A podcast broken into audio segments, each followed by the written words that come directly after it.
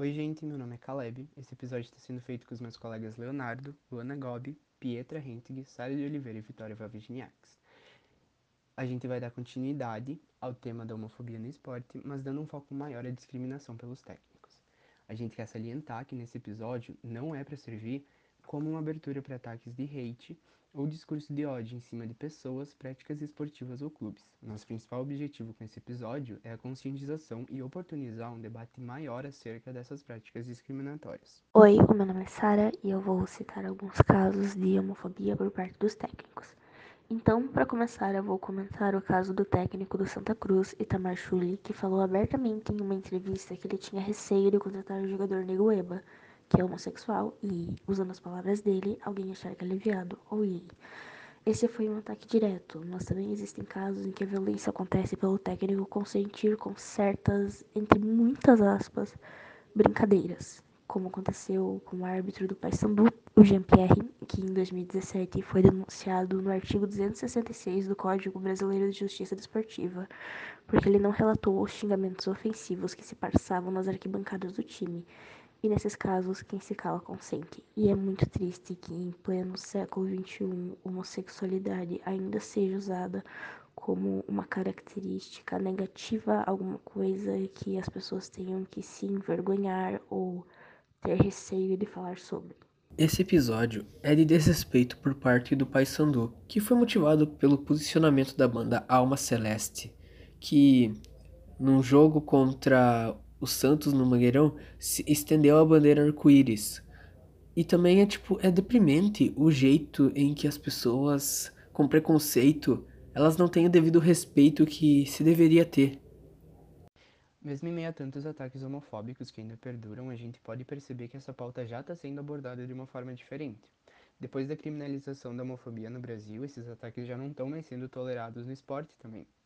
E a gente destaca isso como a partida que ocorreu entre Vasco e São Paulo, em que o árbitro Anderson Daronco teve que interromper uma partida já nos 19 minutos do segundo tempo para denunciar uma música que os vascaínos cantavam que dizia time de viado. Depois dessa interrupção, a torcida foi repreendida pelo técnico e pelo árbitro e a partida voltou ao normal. E essa foi a primeira vez que uma partida foi interrompida por ataques homofóbicos no Brasil. E além disso, o STJD, que é o Supremo Tribunal de Justiça Desportiva, ainda vem propondo leis e penalidades para casos assim. Então, complementando, né? Infelizmente, a ataques à comunidade LGBT no meio dos esportes se torna muito comum, muito, muito comum. E felizmente existem exceções, né? Por exemplo, o técnico norte-americano da San Diego Loyal, o Lennon do Novo, é, se posicionou muito seriamente em relação a uma situação de homofobia a situação foi a seguinte, né?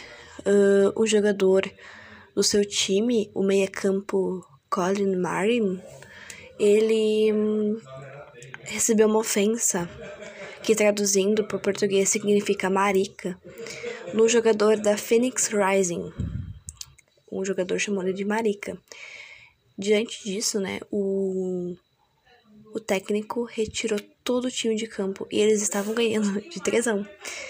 Então, com todas as justificativas do árbitro, o, o técnico foi enfático, disse que não, não aceitaria esse tipo de atitude. Inclusive, ele disse assim: fala dele, né? Entre aspas.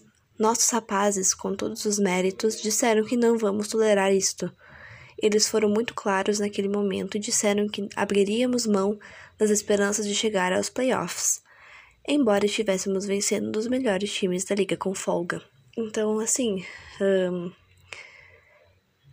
o único jeito de lidar com isso é batendo o pé, sabe? É se posicionando, é falando, é, não adianta ficar calado.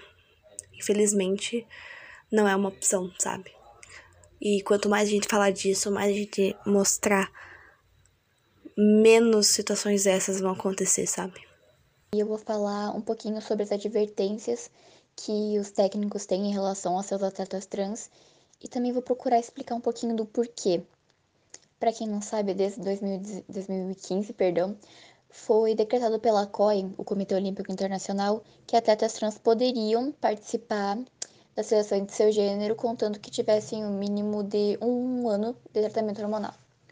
Com isso, muitos debates já foram realizados, obviamente. Em 2019, nos Estados Unidos, foi criado o movimento Save Women's Sports, que em inglês significa Salve Esportes Femininos. Esse movimento conta com membros de mais de 30 países.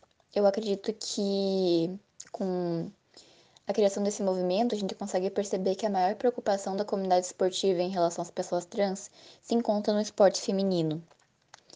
Eu digo isso pois a maioria dos atletas descobre a sua paixão pela profissão desde muito cedo, o que é diferente do gênero, infelizmente, que, levado ao tabu, faz com que as pessoas trans descubram isso apenas na fase adulta, mas agora, em relação às mulheres trans que treinaram a sua vida inteira no benefício do cromossomo XY, eh, dando mais em relação à testosterona, dando mais massa muscular, altura e resistência, apenas um ano de tratamento hormonal não é suficiente para também nivelar com pessoas de cromossomo XX que também treinaram a vida inteira. E é exatamente por esse motivo que atletas trans, após serem destinadas à seleção feminina, elas começam a se destacar em uma intensidade que não eram quando estavam no esporte masculino, quebrando até mesmo recordes do esporte feminino. Por isso, é compreensível um sentimento de injustiça por parte das atletas cis, visto que apesar de suas colegas trans não estarem roubando suas vagas, elas estão dificultando a possibilidade de serem destacadas e atingirem seus próprios recordes.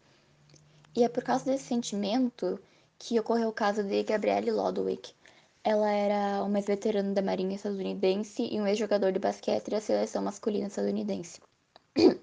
Quando a Gabrielle ela deu um tempo da carreira, ela finalmente descobriu seu gênero e iniciou seus tratamentos e cirurgias por volta dos seus 50 anos. Mas mesmo a Gabrielle sendo uma mulher, ela tem 2 metros de altura, o que é muito comum em jogadores de basquete, mas não em jogadoras visto que geralmente a altura mais baixa registrada dos jogadores, com exceção dos armadores, é claro, é de 1,95. Ah, agora, já de jogadoras, vou citar como exemplo a Erika de Souza, do time Chicago Sky, que tem 1,97 e ela é uma das mais altas do seu time.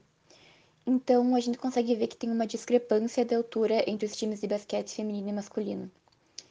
O que é de suma problemática para os técnicos, porque vai desnivelar a igualdade entre os competidores. Um problema é que a gente não vê com atletas que são homens trans, porque eles não oferecem essa maior resistência em relação aos seus colegas. Entretanto, esse sentimento de injustiça por parte das atletas cis, um sentimento válido, mas não uma desculpa para ações transfóbicas. Enfim, esse sentimento vai ser uma problemática de grande alarde por no máximo três décadas, visto que as pessoas trans elas estão se descobrindo mais cedo, se compreendendo mais cedo, e as crianças estão aprendendo sobre gênero mais cedo também, o que possui o privilégio de iniciarem suas transições mais cedo. Mas, mesmo isso sendo uma problemática de curta data, não é justo com os atletas atuais.